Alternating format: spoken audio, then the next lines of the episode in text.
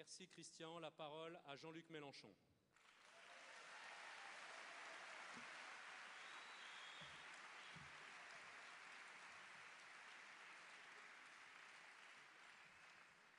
Ah, quel réconfort Quand ils ont fini de parler, ça vous économise les deux premières heures du discours que je comptais vous faire. Ils ont dit bien des choses et je vais pouvoir dire le reste.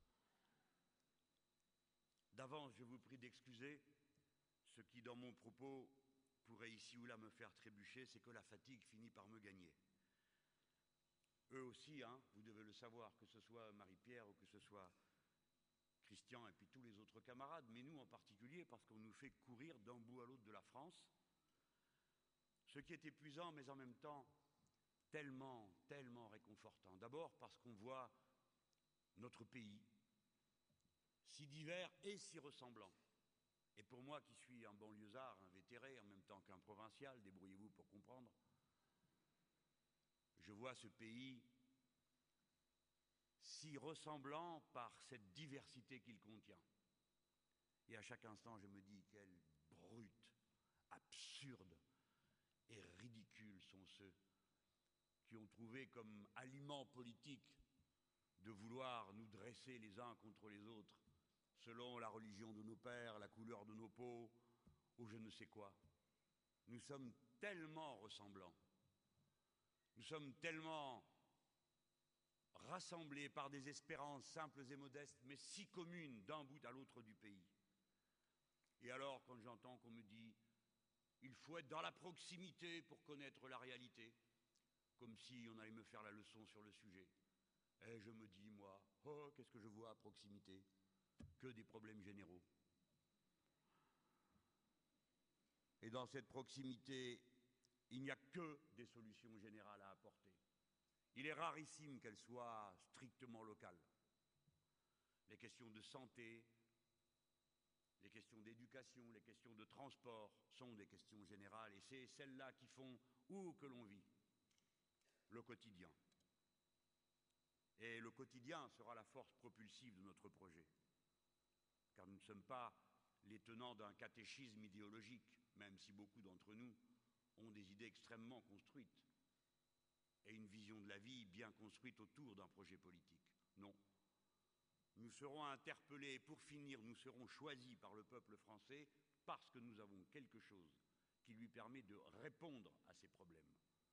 Et ce quelque chose, c'est que nous avons la volonté d'affronter la question des questions qui est posée à notre temps, le partage des richesses. Nous sommes les partageux les partageux. Et ils vont partager de gré ou de force. De force. La force de la loi. Parce qu'une majorité se dégagera pour vouloir cette loi. Bref, je vais d'abord à Sevran, puis à Villepinte, le lendemain à Massy. Alors à Sevran, nous sommes 500. À Massy, nous sommes 600. Je passe ensuite à Limoges, où je vois vivre l'expérience le Limousin Terre de Gauche, qui rassemble non seulement le Front de Gauche, mais aussi le NPA, et qui nous a permis de faire le score le plus extraordinaire 20% au deuxième tour.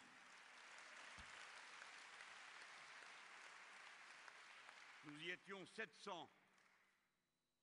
Et puis après, je monte dans le Théose. Et je m'arrête à Montauban, chez mon pote Pélissère, et les autres, bien sûr. Pardon, je ne devrais pas dire mon pote. Mon camarade, David Pélissère, secrétaire de la Fédération communiste du Tarn-et-Garonne. Et me voici ici. J'y suis venu pour une raison, c'est que Jean-Christophe Célin, qui est mon ami et pour ainsi dire mon frère, m'a demandé de venir le soutenir dans la campagne qu'il mène dans le canton numéro 1 de Toulouse.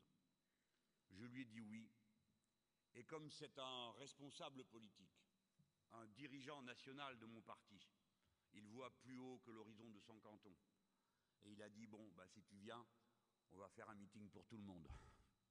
Il a d'abord consulté les camarades communistes pour savoir s'ils en étaient d'accord, notamment Marie-Pierre, les camarades de la gauche unitaire, si ça leur semblait une bonne idée.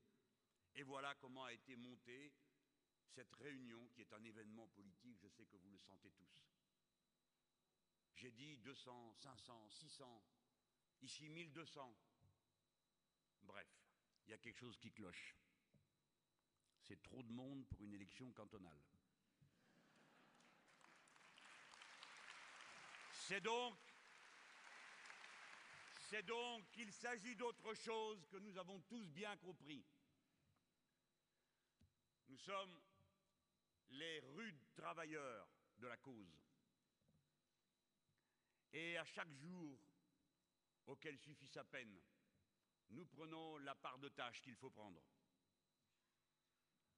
Dans cette élection cantonale, qui est une élection locale, il est inutile qu'on vienne à chaque interview me le rappeler.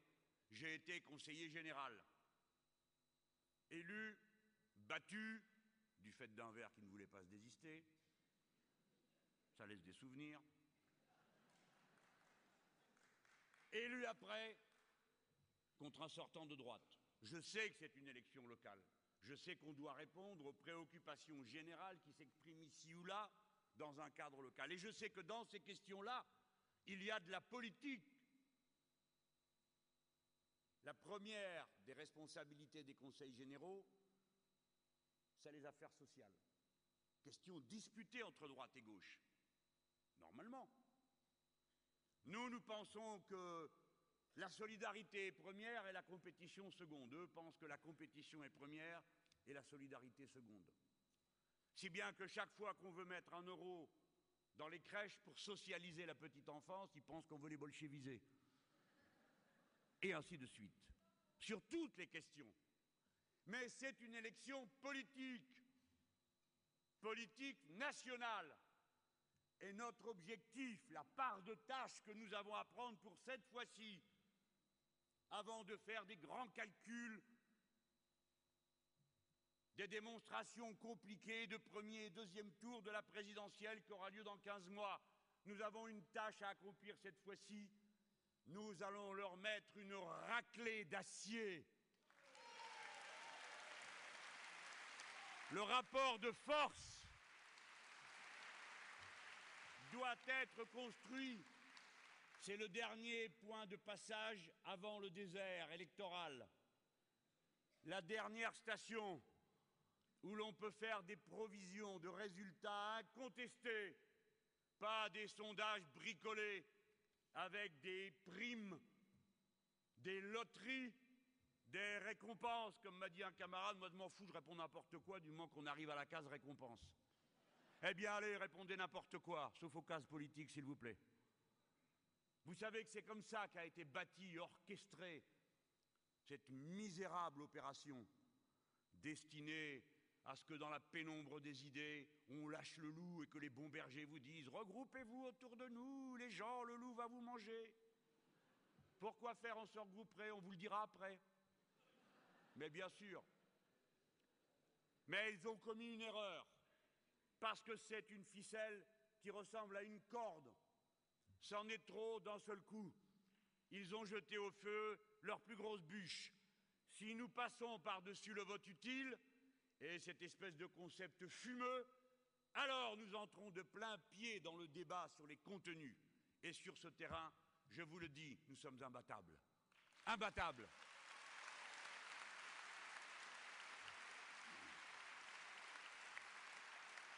L'élection cantonale est pour nous le premier tour de l'élection présidentielle.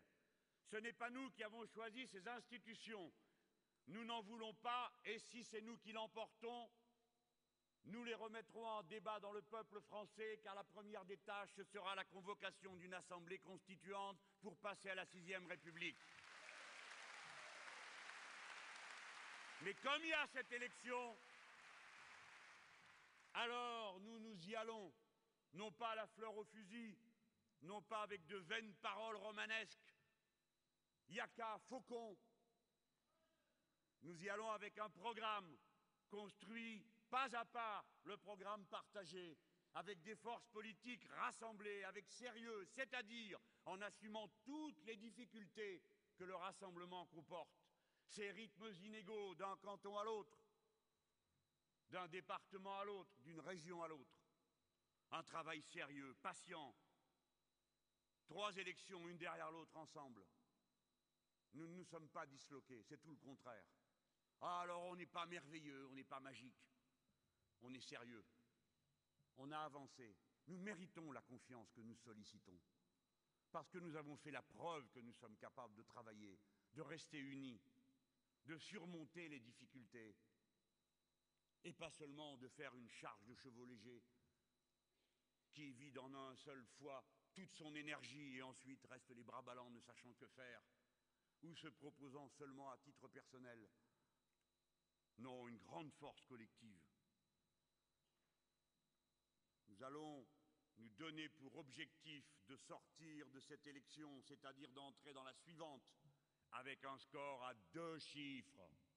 Et je vais vous expliquer pourquoi.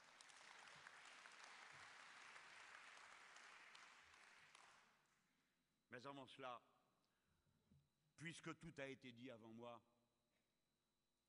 je veux profiter de cette rencontre pour réfléchir à haute voix devant vous sur le moment que nous vivons.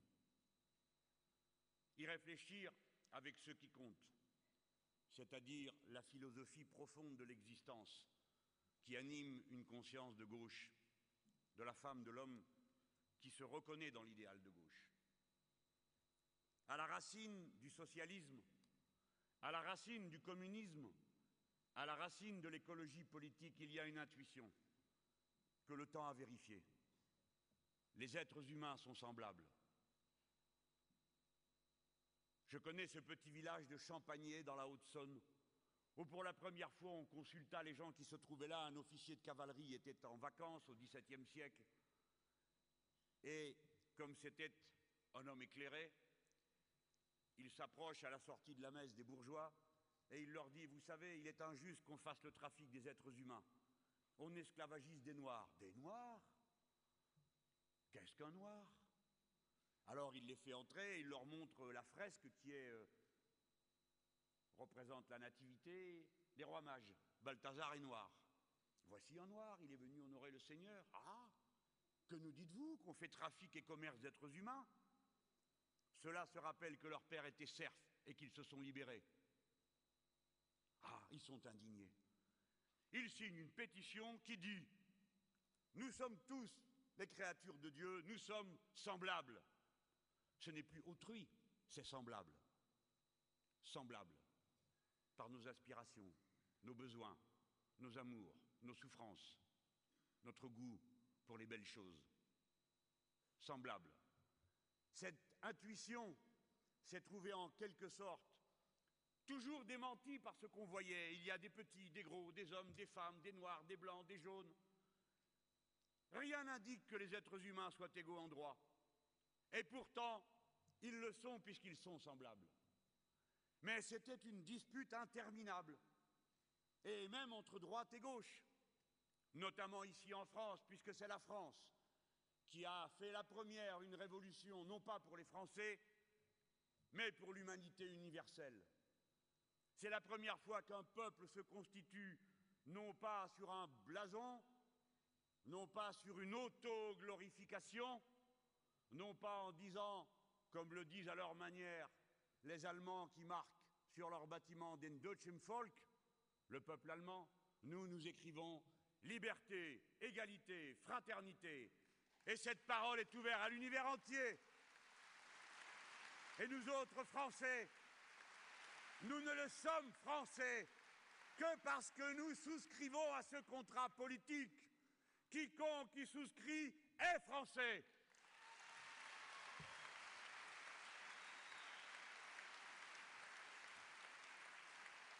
L'intuition révolutionnaire est basée sur le sentiment de l'égalité des êtres humains. Et c'est bien parce qu'elle est née en France, cette intuition, que les penseurs de l'inégalité naturelle ont formulé leurs théories racistes et réactionnaires en France aussi. Et cette terre a été en quelque sorte le lieu du choc.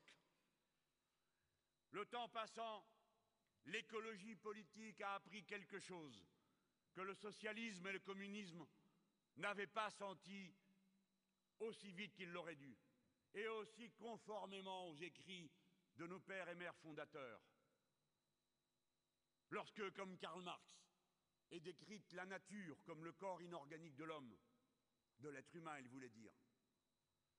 L'écologie politique a fait la démonstration, dorénavant incontestée, ou en tout cas incontestable,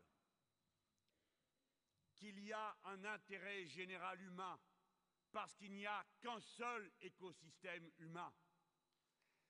Tant et si bien que toute notre doctrine politique, notre vision de la politique forme un tout. Et voici que survient cet immense et terrible événement du Japon, qui est un tournant de l'histoire de l'humanité universelle. Ce n'est pas seulement un tremblement de terre, ce n'est pas seulement un accident, c'est quelque chose de terrible qui marque tous les esprits et qui va être le point de départ de mille et une réflexions en même temps que de mille et une misères. Les êtres humains vont être sollicités comme jamais par le défi qu'ils reçoivent des forces de la nature qu'un temps ils ont cru pouvoir dominer alors qu'il n'était possible que de les maîtriser, qu'un temps ils ont cru pouvoir oublier, ajourner de manière imprévoyante. Les tremblements de terre ressemblent aux révolutions.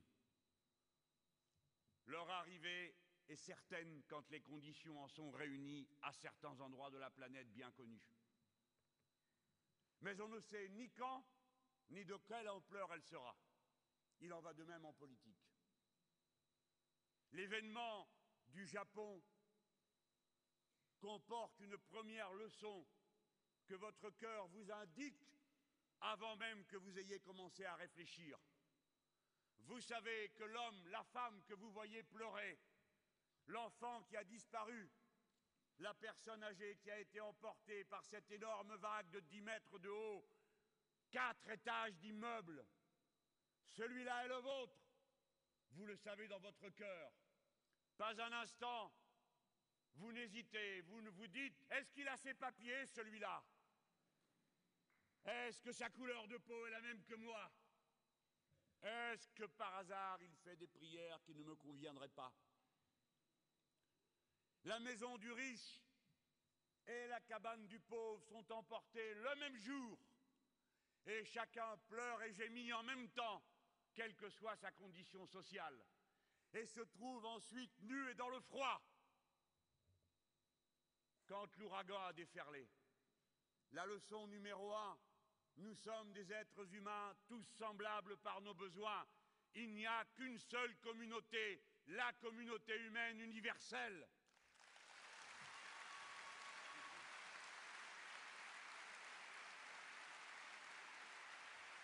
Et cette communauté humaine universelle doit chercher son chemin pour dire quel est l'intérêt général de cette humanité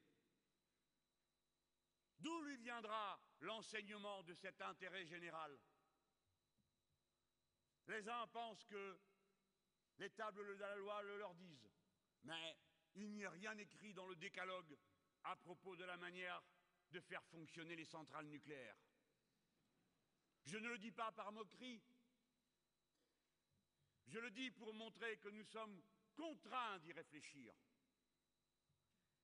Et donc, s'il y a un intérêt général, nous ne pouvons le connaître que de manière provisoire, selon l'état de nos connaissances. Et nous ne pouvons le connaître que d'une manière, en en parlant, c'est-à-dire par la démocratie. Aucun sujet ne doit être écarté de la délibération collective. Ainsi, vous voyez comment s'enchaîne unité de l'écosystème, unité de la communauté humaine, intérêt général et démocratie. Et dans cette démocratie, il ne s'agit pas de dire chacun pour soi et le tremblement de terre pour tous. C'est l'inverse. Comment tous ferons-nous face? Autrement dit, la question qui est posée à chacun, c'est de dire qu'est-ce qui est bon pour tous. Et donc, c'est la République est mise à l'ordre du jour. Et enfin, quand on apporte cette réponse, on est conduit à se dire ce qui est bon pour tous, c'est déjà que chacun ait les mêmes moyens d'affronter la difficulté et de se construire malgré elle et des fois en s'appuyant sur elle, comme le sait chaque adulte qui a un peu vécu et qui sait que de toute blessure on peut parvenir à se relever, et comme le disait le philosophe, que de ce dont on n'est pas mort, on ressort plus fort. Ainsi, la leçon qui est reçue, s'il faut donner ce qui permet à chacun d'affronter ses difficultés, cela signifie que nous sommes égaux. Et cette question fonde le socialisme. Le socialisme est l'intuition magique du communisme, à savoir, et je reviens à mon point de départ, l'intuition fantastique du communisme. Oui, il y a quelque chose de plus grand que nous, chacun individuellement, c'est que nous appartenons à la communauté humaine une et indivisible. Voilà ce qu'il faut retenir et éclaircir en soi à mesure que l'on regarde les événements qui se déroulent d'heure en heure au Japon, et ils sont terribles. Tout à l'heure à 5 heures, on m'a passé le message que peut-être vous avez eu, vous en route, qui avez pu regarder la télévision ou entendre la radio, que la commissaire européenne à l'énergie a dit que la situation était hors de contrôle. Ce matin, l'empereur du Japon a dit qu'il fallait prier, j'ai compris que tout était perdu. Ah, je le dis non, pas pour sourire. À la fin, vous savez, on n'est que des êtres humains et on tâche de retrouver pied en soi et force en soi par les moyens que l'on juge les plus opportuns. Et ça, c'est le secret du cœur de chacun. Cet événement commande un esprit de responsabilité. Et nous qui voulons proposer au peuple français un autre chemin, les premiers, nous parlons avec sens des responsabilités. Je vais décliner ce que je viens de dire. La première des responsabilités, c'est de discuter.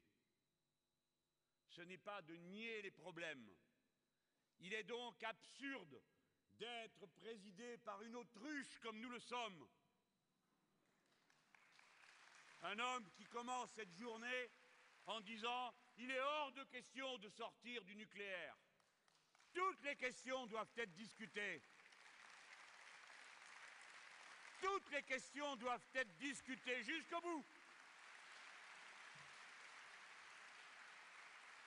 Je le dis aussi bien, pensant à ceux qui, comme moi, sont partisans de la sortie du nucléaire qu'à ceux qui sont dans nos rangs aussi et qui n'en sont pas partisans, pour des raisons qu'ils peuvent expliquer rationnellement et qui nous permettent de discuter comme des êtres sensés et non pas comme des fanatiques qui se jettent à la figure des formules toutes faites.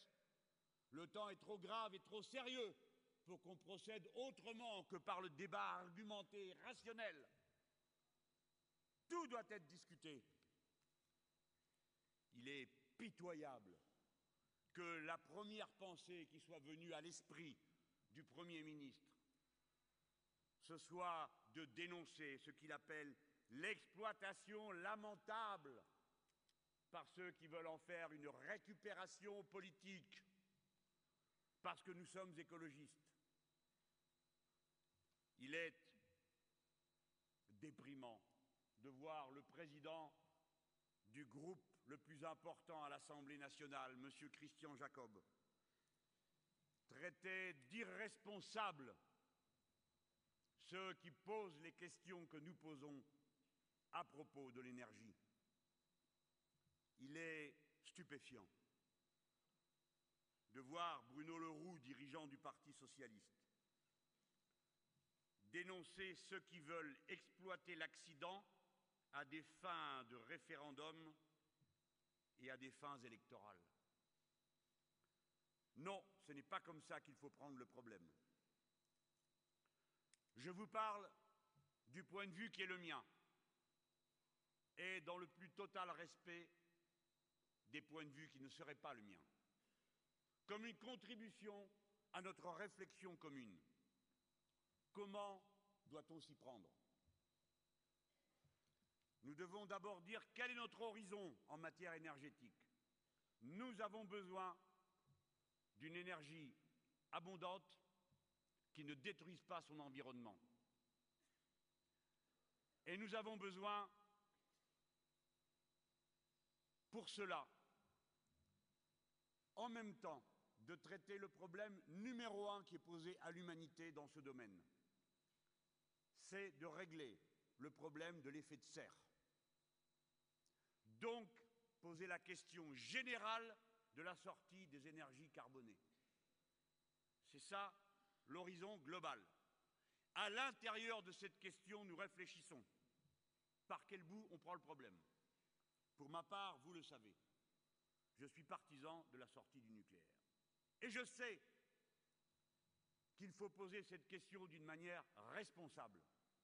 Ce n'est pas vrai que l'on pourra du jour au lendemain éteindre la lumière comme solution. Donc, quel que soit le scénario, évitons des querelles qui ne servent à rien et commençons par régler les problèmes un par un. Quel que soit le scénario, inclus le scénario de sortie du nucléaire, nous aurons à gérer le fait qu'il y a des centrales nucléaires et que donc la première des tâches est de garantir leur absolue sécurité. Pour cela, il faut chasser absolument et jusqu'au bout la moindre logique de profit et de fric dans ce secteur.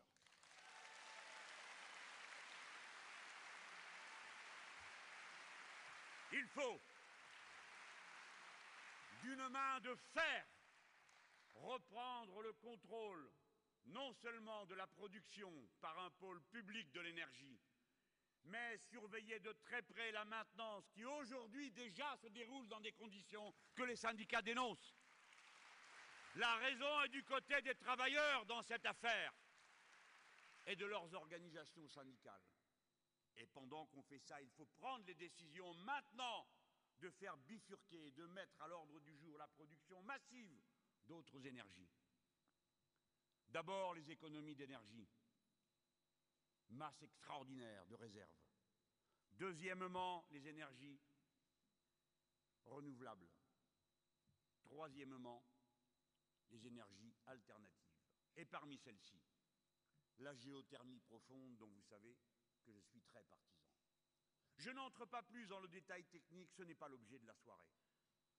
Mais ce que je veux vous dire à ce sujet, c'est deux choses. Premièrement, nous les Français, nous devons discuter, Monsieur le Président de la République. Il y a en France 58 centrales nucléaires, quatre de plus qu'au Japon pour une population deux fois moindre. Nous sommes le seul pays au monde qui a installé une centrale nucléaire en amont du fleuve qui dessert la capitale, la centrale de Nogent-sur-Seine. Je ne veux pas vous gâcher la soirée en vous racontant ce qui est prévu à son sujet, au cas où il y aura un problème. Nous sommes le pays qui a disposé l'essentiel de sa production nucléaire. Dans la vallée du Rhône se trouve également l'essentiel de l'industrie chimique du pays. Mes amis, moi je n'ai jamais fait fond sur la peur. Mais nous ne pouvons pas accepter de nier ces évidences dont j'ai eu à connaître pour des raisons qui n'avaient rien d'écologique, je vous en demande pardon d'avance, c'est qu'à l'époque j'étais secrétaire de la commission de la défense nationale au Sénat. Vous voyez le rapport, j'espère. Pour le pays, ce n'est pas un petit rapport que celui-là, quand il s'agit d'assurer sa sécurité. Ça, c'est la première chose. Le débat doit avoir lieu. La reprise en main doit avoir lieu tout de suite.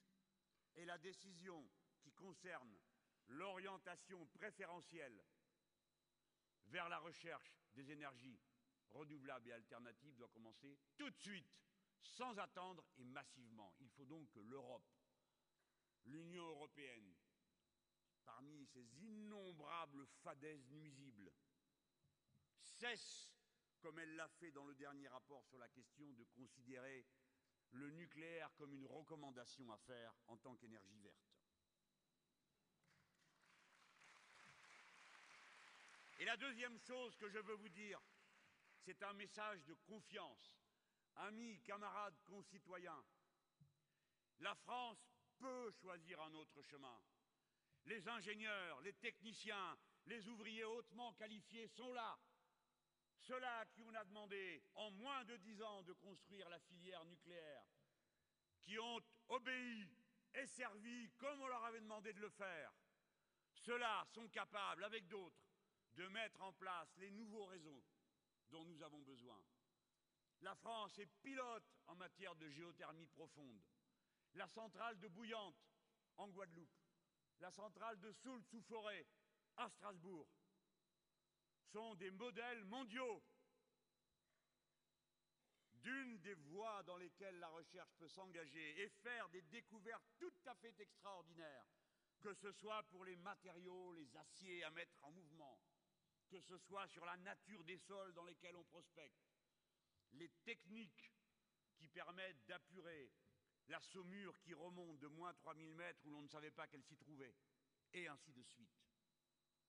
Il y a là un champ fantastique ouvert à l'imagination, la créativité, l'inventivité des scientifiques, des chercheurs. Nous n'avons pas à regarder la pointe de nos souliers en nous disant qu'allons-nous faire, nous n'y pouvons rien. Non, la puissance de la France reste là. Son haut niveau de qualification technique, de savoir-faire.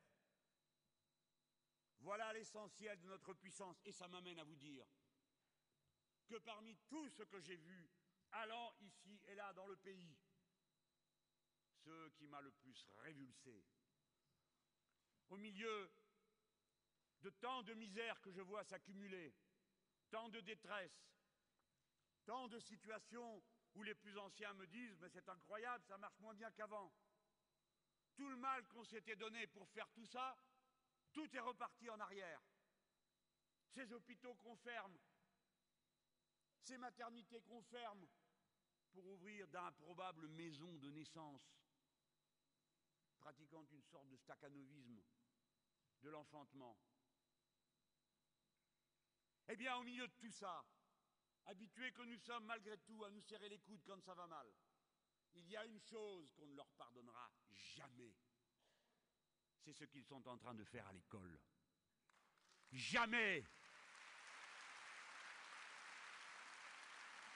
Parce que si nous sommes prêts à subir et à patienter, nous ne l'acceptons pas pour nos enfants, qui sont non seulement les êtres les plus chers que nous ayons, mais qui sont notre futur et dont nous savons qu'il est de l'intérêt de tous et de chacun qu'ils aillent à l'école libre, gratuite, obligatoire de la République pour devenir des personnes, pour devenir des personnes humaines, pas seulement qui savent lire, compter, écrire, mais qui savent chanter, jouer de la musique, aimer les poèmes, peindre, dessiner, bref, devenir éduqués à la sensibilité, au cœur, qui est la première des vertus.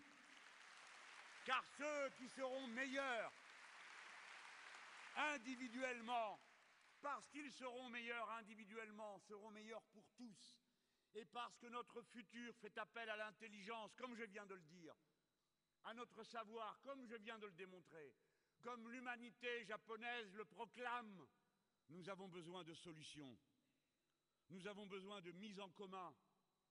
Nous avons besoin d'intelligence, de don de soi, d'altruisme plutôt que de compétition. Et tout ça, ça s'apprend.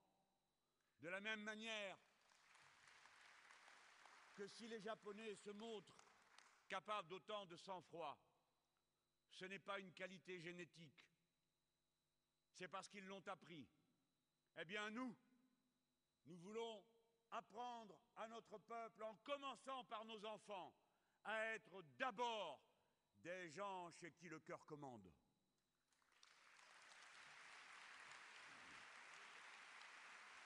T'inquiète, j'ai vu.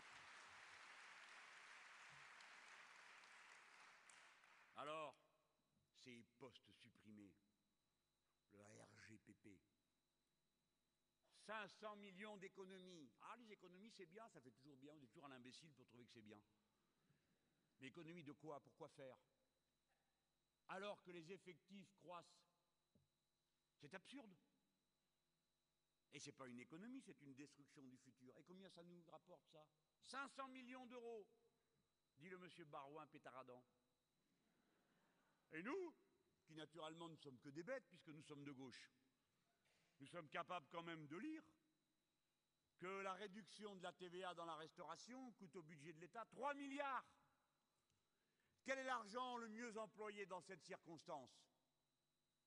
Eh bien, c'est naturellement celui qui irait d'abord et avant tout à l'école.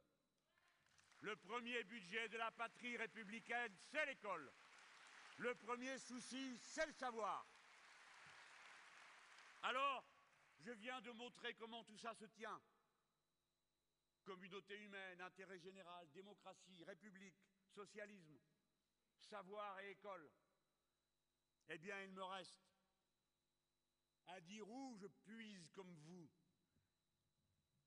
l'inépuisable énergie de l'optimisme. Ceux de nos pères et mères qui, nonobstant des luttes infiniment plus dures que celles qu'a eu à connaître ma génération, est la suivante. Leur ont fait continuer à garder leur poste de combat. Et tous ceux que je vois ici et là qui y reviennent, après avoir été tentés tant de fois de jeter le manche après la cognée. Tant c'était dur. Vous tous qui avez traversé le ressac de l'histoire qu'ont été les années 2000, à partir de la débâcle de 2002, mais auparavant également, ne sachant de quel côté se tourner. Où vient notre énergie de cette certitude? En tout cas, moi, celle qui m'habite. Quand les belles personnes, qui parfois sont bien moins instruites que moi, qui a eu le goût de lire et d'écrire toute ma vie, qui l'ai reçu de mes parents et de ma mère institutrice, je les vois me traiter de haut, me jeter des pelletés de questions offensantes, me grimer dans des comédies pour m'insulter. Oh, ce pitoyable petit monsieur Plantu. De la gauche, caviar blindé doré, qui nous insultant tous, mais en même temps montrant qui il est. Après l'invention de ce mot populisme qui leur permet de ne pas dire des mots qui fâchent comme fasciste. On dit populisme et on fout dans le même sac tout le monde, parce que ça permet de faire deux choses. Premièrement, ça brouille les repères, et deuxièmement, ça permet une fois de plus d'insulter le peuple. Parce que dans populisme, il y a peuple. Il y a un spectre qui hante leur nuit, le peuple. Et donc, ils passent leur temps à l'insulter, à le confiner, à le réduire, à le moquer. Toutes les occasions sont bonnes. Regardez, l'extrême droite. Ils disent même pas extrême droite, populiste. Allez où Même catégorie que les autres. Comment ils s'y prennent Et combien de fois vous vous faites attraper, ballot que vous êtes Il faut être une tête dure tout le temps, pas seulement quelques jours par semaine. Jamais baisser les yeux, jamais donner raison à l'adversaire, surtout quand il ment. Quoi? Qu'est-ce que vous laissez dire? Le Front National progresse à cause des ouvriers. Ah tiens, justement les ouvriers. Mais enfin, le Front National est enquisté dans les beaux quartiers et c'est de là qu'il repart, à chaque fois, à chaque élection. Premièrement. Deuxièmement, quand il vient dans le peuple, il ne prend pas des communistes, des socialistes, des PG et ce que vous voulez. Ne croyez pas la propagande, ne vous laissez pas insulter. Ce que vous avez sous les yeux, c'est un immense glissement de terrain qui emmène la droite populaire, la droite d'en bas, car il en existe une, sinon il ne serait jamais majoritaire dans les élections, car les bourgeois sont sociologiquement minoritaires dans le pays. Eh bien, c'est ceux-là qui sont en train de passer de l'UMP au Front National. C'est ceux-là qui mettent en danger la démocratie et la République par leur comportement. Ce ne sont pas les nôtres. Oui, vous pouvez applaudir cette fois-ci. Ne le croyez pas. Écoutez cette anecdote. Je vais sur un plateau de télévision et à l'occasion, on me sert un reportage sur lequel je dois réagir. Que je découvre, évidemment. Heureusement qu'on a les muscles faits à ça. Hein. Et qu'est-ce qu'on me montre? Quatre imbéciles dans une salle en train de coller des étiquettes du Front National. Deux étaient communistes, deux étaient socialistes avant. Je réagis en disant, bah, écoutez, moi, euh, oui, alors on me dit, alors qu'est-ce que vous leur dites? Bah, J'ai envie de leur dire, qu'est-ce que vous n'êtes pas bête, hein, pas malin, bon, euh, bon, bref, on dit rien parce que sinon on dit, ah, vous méprisez. Non, méprise pas, on dit seulement une chose. Du temps qu'on faisait le programme commun, qu'on a mis 20 ans à le faire passer, 70% des travailleurs votaient programme commun, ce qui veut dire qu'il restait 30% d'imbéciles qui votaient contre leur classe, qui votaient contre la retraite à 60 ans, qui votaient contre la cinquième semaine de congé payé. D'accord? Vous croyez que leur sort s'est arrangé depuis à cela? Eh ben non. Eh bien, c'est eux qui ont semé la mauvaise graine et qui sont passés de Sarkozy à Marine Le Pen. Tant et si bien que tout ça est d'abord le résultat de la politique du chef de l'État. C'est lui qui a rompu les digues, c'est lui qui les a confortés dans leurs pires instincts, au lieu de les éduquer, de les former, de leur faire élever leur niveau intellectuel et politique. Il a été pataugé dans le marécage. Viendez ma bande, on va se marrer. C'est ça qu'il a fait, indigne de sa fonction. Eh bien, regardez, la force formidable, l'appui que nous recevons, ce sont ces révolutions du Maghreb. Alors dites donc, hein, moi, je parle un peu de moi là. Quelle bande de populistes ces Tunisiens Même pas le titre du bouquin de Mélenchon, parce que c'est trop long qu'ils s'en aillent tous. Dégage En français, s'il vous plaît. Vous voyez? On ne s'est pas trop trompé sur ce qu'on sentait. Que quand un système est bloqué, la masse qui a à régler non pas des problèmes idéologiques, mais des problèmes concrets, fait la révolution parce qu'elle n'a pas le choix de faire autre chose. Et d'ailleurs, elle ne sait pas toujours qu'elle est en train de faire une révolution. Ce malheureux se suicide à Sidi Bouzid, dans une région où déjà il y avait eu des rassemblements ouvriers. Et à cet instant, cet homme poussé à bout, qui a tout fait pour essayer de, tirer d'affaire sa famille, se suicide. Et tous les autres se reconnaissent, il y en a marre. Ils n'ont pas d'idée politique précise, mais il dit quand même, on a des problèmes, il faut pouvoir en parler. Pourquoi on ne peut pas en parler? Sitôt qu'on en parle, ou on va en prison, ou on nous maltraite, alors, il faut régler ce problème une bonne fois. Dehors, le chef. La contre-révolution dit non, pas question, on envoie la troupe. Puis après, ils disent bon, d'accord, on lâche le chef. Il s'en va. Qui est-ce qui va l'emporter? Ça se calme ou ça continue? Ça continue. C'est la mécanique, la dynamique de la révolution. Elle part d'une question sociale, elle se donne un instrument démocratique d'action pour revenir à la question sociale. C'est pas dur, vous suivez le bouquin. Qu'ils s'en aillent tous, constituant premier chapitre, partage des richesses, deuxième chapitre. Ils y sont. Mais je ne prétends pas être un génie, ni un prophète, seulement quelqu'un comme ceux qui sont ici et dans cette salle, vous êtes nombreux, délégués syndicalistes, engagés dans la vie. Vous avez appris des choses comme moi, quelques-uns sont de ma génération, ils ont vu la révolution portugaise, ils ont vu, toutes ces choses. Eh bien, nous y sommes. Mais ce qui est très intéressant, c'est le camouflet gigantesque que les révolutions du Maghreb et du Moyen-Orient donnent à nos belles âmes du choc des civilisations. Le chanoine de Latran et sa bande de potos qui courent d'une église à l'autre en ce moment.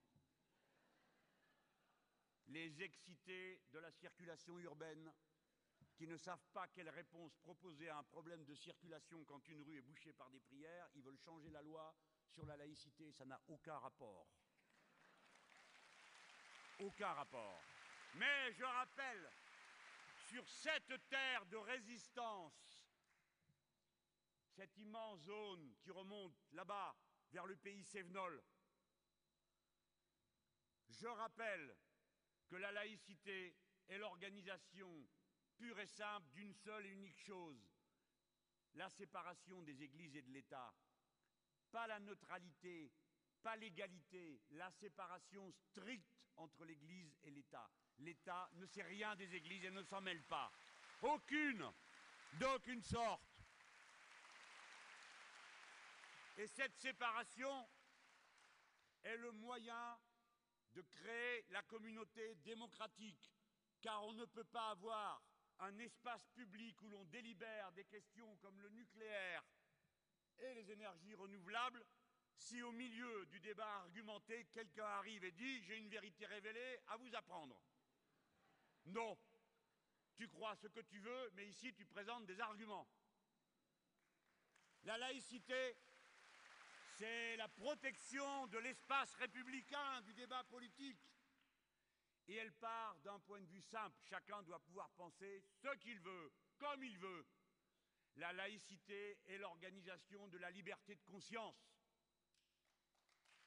Et la liberté de conscience est fille de la liberté du culte, parce que tout ça est né dans notre pays du fait que la religion dominante a voulu soumettre toutes les autres. À partir de l'an 1000, les persécutions contre les juifs, et ensuite contre les protestants. Voilà l'enchaînement de notre histoire. Ceux qui ne connaissent pas notre histoire et qui font des gargarismes sur les racines, je ne sais quoi, ne savent pas que ce qui fait sens dans l'histoire de la République française, c'est la grande rupture de la Révolution, qui, elle, est héritière d'une composante dont on ne parle jamais, mais qui pourtant a fondé l'essentiel de notre peuple. Il n'y a pas que les religions qui font partie du passé historique de la France. Il y a la liberté de conscience, la liberté de penser. Tous ceux qui ont été les hommes et les femmes de la Renaissance, des libertins, du siècle des Lumières. C'est eux qui ont fait notre liberté et non pas les autres. Eh bien, j'y reviens, confirmant l'intuition initiale de la communauté humaine. Regardez ce qui s'est passé. Une révolution chez des Arabes. Normalement, si on suivait ce qui est écrit dans le livre et qu'on nous a répété pendant tant d'années, les Arabes il n'y a qu'une manière de faire avec eux, c'est le gros bâton. Chez eux, on leur met des tyrans, ici, on les met en prison. Voilà la logique. Et voici que ces Arabes se mettent en mouvement. Et que demandent-ils? Est-ce que, comme c'était prévu, ils demandent de la religion partout et le droit de battre leurs femmes? Eh, D'abord, c'est très curieux, il y a des femmes partout. Voilà qui n'était pas prévu. Ciel serait-il comme nous? Et que demandent-ils? Ils demandent le droit de gagner dignement leur vie par des salaires décents. Ils demandent de la liberté. Ils demandent de la dignité. Ils demandent du respect. Tout pareil que nous. Tout pareil que nous. Ce qui s'est vérifié, c'est la leçon de l'internationalisme ouvrier. Au fond, nous sommes tous les mêmes. Je vous ai parlé de la communauté humaine et maintenant je vous montre qu'il existe une communauté politique possible et qu'elle n'est possible, cette communauté politique, que sur la base des droits et des droits égaux pour tous. Oui, ils ont eu raison, ceux qui ont écrit que le commencement de tout est les êtres humains naissent libres et égaux en droit.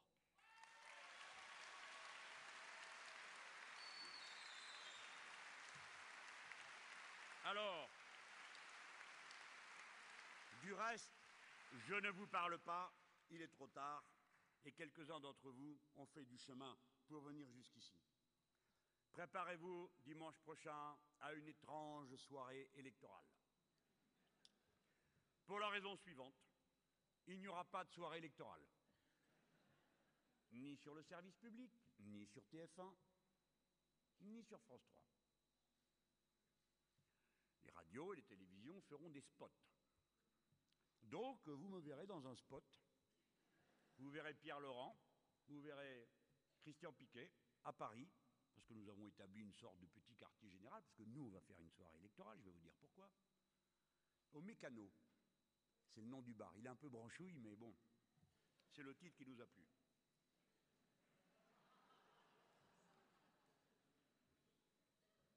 Amis et camarades, notre résultat ne nous sera jamais accordé. N'attendez pas les compliments des belles personnes. Cessez de vous figurer que les médias sont un miroir déformant de la réalité. Les médias sont une arène, en proie à des tumultes sociaux tels que la moitié des personnes qui ont une carte de presse aujourd'hui n'ont pas de CDI et sont traitées d'une manière aussi dure que le sont, par exemple, les travailleurs de l'alimentation ou du commerce. Ça n'aide pas beaucoup à la liberté de penser tout ça, voyez-vous. Quand il faut manger, il est difficile d'aller dire à son patron la manière avec laquelle nous traitons l'information est une honte. Et pourtant, il le pense. Moi, je n'ai jamais fait des salariés des médias la masse confuse qu'essayent de faire les médiacrates, qui, pour protéger leur situation, font dans le journalisme ce que la FNSEA fait dans l'agriculture. Les gros poussent les petits devant. Un corporatisme à front de bœuf qui permet de ne parler de rien. Mais ils ne s'y trompent pas, sachez-le. À mesure que je leur ai tenu tête, c'est renforcé dans leur rang ceux qui nous informent, nous aident autant qu'ils peuvent. Nous sommes la force parce que nous sommes le grand nombre, le peuple. Je dis aux sondeurs que je sais tout de leur combine pour la raison qu'ils devraient regarder autour d'eux. Il n'y a pas que du mobilier, il y a des personnes humaines. Et là-dedans, un front de gauche par-ci, un front de gauche par-là, qui ne dit rien, mais qui fait ce qu'il a à faire. C'est notre grande force. Nous sommes partout. On ne fait rien sans nous. Et quand les nôtres arrêtent de bosser, il n'y a plus rien qui marche. C'est bien pourquoi ça les dans un tel état. Donc on ne fera cadeau de rien. N'attendez pas leur approbation. Ne comptez que sur vous-même. Et ce soir-là, déjà, il va falloir se battre. Parce que le ministère de l'Intérieur a décidé de nous compter à sa sauce, suivant les départements. Le nom du titulaire, selon qu'il est mis entre parenthèses front de gauche ou tiré front de gauche, sera compté front de gauche ou divers gauche. Mais oui, ici, tel camarade qui n'est ni PC, ni PG, ni gauche unitaire, mais qui est un alternatif, un associatif, un syndicaliste, et qui est marqué front de gauche, ne sera pas compté front de gauche, mais divers gauche. Je dis au ministre de l'Intérieur, tout nouveau, que nous lui faisons le crédit de la nouveauté, ce qui est bien généreux de notre part. Et nous lui disons que nous, le front de gauche, et vous tous les mauvaises têtes, nous ne pratiquons pas en politique le pardon des offenses et que nous ne tendons pas la joue gauche. Nous l'invitons à nous donner ce qui nous revient, pas plus, évidemment, mais pas moins. Car si on disait on veut plus, on dira ah, c'est scandaleux, mais moi, s'il trouve ça normal. Non, la part qui nous revient, et je veux vous dire pourquoi, nous avons besoin d'avoir ce score à deux chiffres. Nous l'établir. Pourquoi? Parce que nous construisons une force consciente et que l'histoire est en train de s'accélérer. Et quand l'histoire s'accélère, les gens vont et viennent, se demandant de quel côté va venir la solution. Ils écoutent, ils choisissent. Il faut qu'ils puissent s'appuyer sur quelque chose de stable, de ferme dans ses convictions, dans son action, dans sa capacité à décider. Vous n'avez donc pas à être les petits toutous qui cherchent les caresses. Vous devez être ce que vous êtes, visiblement, des mauvaises têtes, des rebelles, des têtes dures qui ne baissent pas les yeux. Parce que ce qui vous vaudra d'abord les railleries des puissants et des belles personnes, demain sera la première vertu pour laquelle on se tourne vers vous. Toi, la syndicaliste, le syndicaliste, est-ce que tu ne le sais pas? Comment ça se passe dans l'entreprise quand ça va mal? On se regroupe et puis les mouvements des épaules fait qu'il y en a une qui passe devant c'est toujours le plus ferme. Ils l'ont cuit, le malheureux ou la malheureuse. Il n'est pas toujours d'accord pour faire ça. Mais quoi? Bon, on y est, il faut le faire. On le fait par respect pour soi-même et pour les autres. Nous avons besoin de construire cette force parce que c'est celle sur laquelle le peuple français pourra s'appuyer le moment venu. Mais pour ça, il faut abattre sa tâche. Nous devons avoir ce score à deux chiffres. On m'a dit, exagère. Il fallait pas le dire. Si, il faut le dire. C'est pas seulement un score à deux chiffres qu'on veut. Nous avons l'intention de gouverner ce pays. Nous, nous allons le faire. Comment on va y arriver? Comment on va y arriver? Ce n'est pas songe creux, parole romanesque, c'est une tâche. Et puis, la tâche étant plus ou moins avancée, on assume les conséquences. Si le peuple souverain, si la gauche ne nous place pas en tête, eh bien, on conviendra de la situation et on examinera ce qu'il y a lieu de faire. J'en dirai pas plus ce soir, hein, comptez pas là-dessus. Moi, je sais bien ce que j'ai dans la tête, mais ce n'est pas une affaire personnelle qu'une question aussi grave que celle-là. Mais en attendant, au lieu de vous torturer à vous poser des questions qui n'ont pas de sens, puisque c'est les questions d'après-demain, posez-vous les questions de demain. Et demain, c'est un premier tour. Et si vous amenez le score à 10%, et si l'histoire s'accélère, comme je vous le dis, il n'est pas déraisonnable d'en parler tout de même. Qui m'aurait dit, quand je suis venu vous parler d'Amérique du Sud et que certains haussaient les épaules en me disant encore, ou on me disait c'est loin, c'est pas pareil que la France, merci de l'information. C'est jamais pareil, hein? Enfin, le FMI, c'est le même pour tout le monde, hein? D'accord?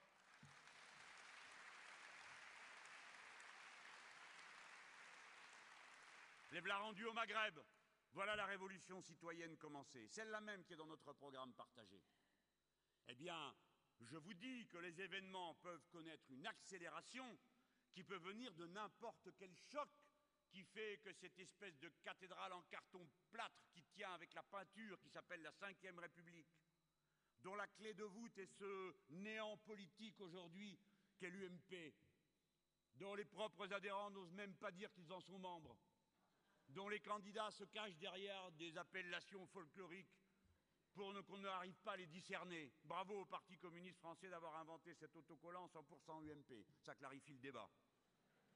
Eh bien, vous le voyez que tout ça est très fragile. J'ai évoqué tout à l'heure l'affaire du Japon, mais elle va avoir des conséquences économiques, elle va avoir des conséquences financières. Quoi, quand les pauvres sont plus arrivés à se payer leur maison à cause et qui a provoqué la crise des subprimes, qui a fichu par terre le système financier international, là, il ne se passerait rien parce que le Japon n'est pas connecté au reste du monde. Mais enfin, vous le savez bien qu'on va au-devant de grands événements. On ne sait pas quand, on ne sait pas de quelle amplitude. Mais on y va. C'est pourquoi il faut un outil politique. Prenant le meilleur de nos traditions respectives à l'intérieur du front de gauche. Le communisme et sa capacité de résistance, de compréhension et de projection sur le futur, le socialisme, l'écologie politique, les révolutionnaires, tout ça, les républicains, tout ça dans un même combat. Il faut le proposer au peuple pour être prêt. Exactement comme m'a dit mon camarade Evo Morales qui ne payait pas de mine avec ses grosses pattes de paysans, qui m'a dit Moi, j'ai jamais rencontré de Premier ministre. La dernière fois que j'en ai vu un, j'étais tout nu, ficelé par terre, il m'a dit Oh, toi, Evo, je sais pas si je t'envoie au cimetière ou en prison. Eh bien, il est passé de 10 à 54% Et ainsi de suite. Quand les événements s'accélèrent, les masses s'appuient ce qui est ferme et qui sait où il va. Nous avons un programme, nous savons quoi faire, et nous avons décidé que toutes nos affaires seront réglées au mois de juin, dernier délai. Nous serons, nous, au calme, dans la sérénité d'avoir une organisation, le Front de gauche élargi, deuxièmement, un programme partagé, troisièmement, des candidatures, quatrièmement, une stratégie, au moment où nos camarades et concurrents à gauche entreront, eux, dans les délices des primaires. Alors, nous serons candidats sans même y participer. Et nous dirons, choisissez qui a pu être assez stupide pour croire que le film sur Canal ⁇ allait nous donner envie. Quelle agence de communication perturbée a pu croire que ce dont rêvaient les Français, c'est de quelqu'un qui leur explique que les Grecs sont dans la mer de leur faute? Franchement, c'est un problème sociopolitique que l'aveuglement. Bon, nous, nous sommes la radicalité concrète. Pour finir un discours, il faut une citation.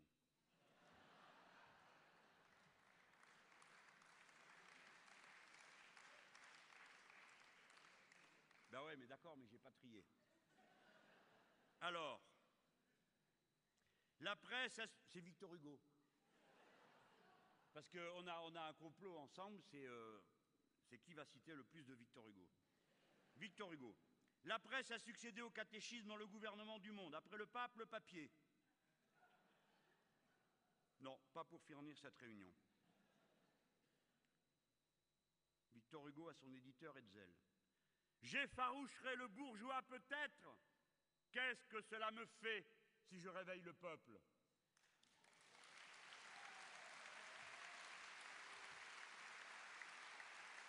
Ça se raccorde. Ça se raccorde mieux à la fin de mon discours. Bon, non, je choisis celle-là. Écoutez bien. Désormais, ce mot, révolution, sera le nom de la civilisation. La révolution, dit Victor Hugo, c'est la France sublimée.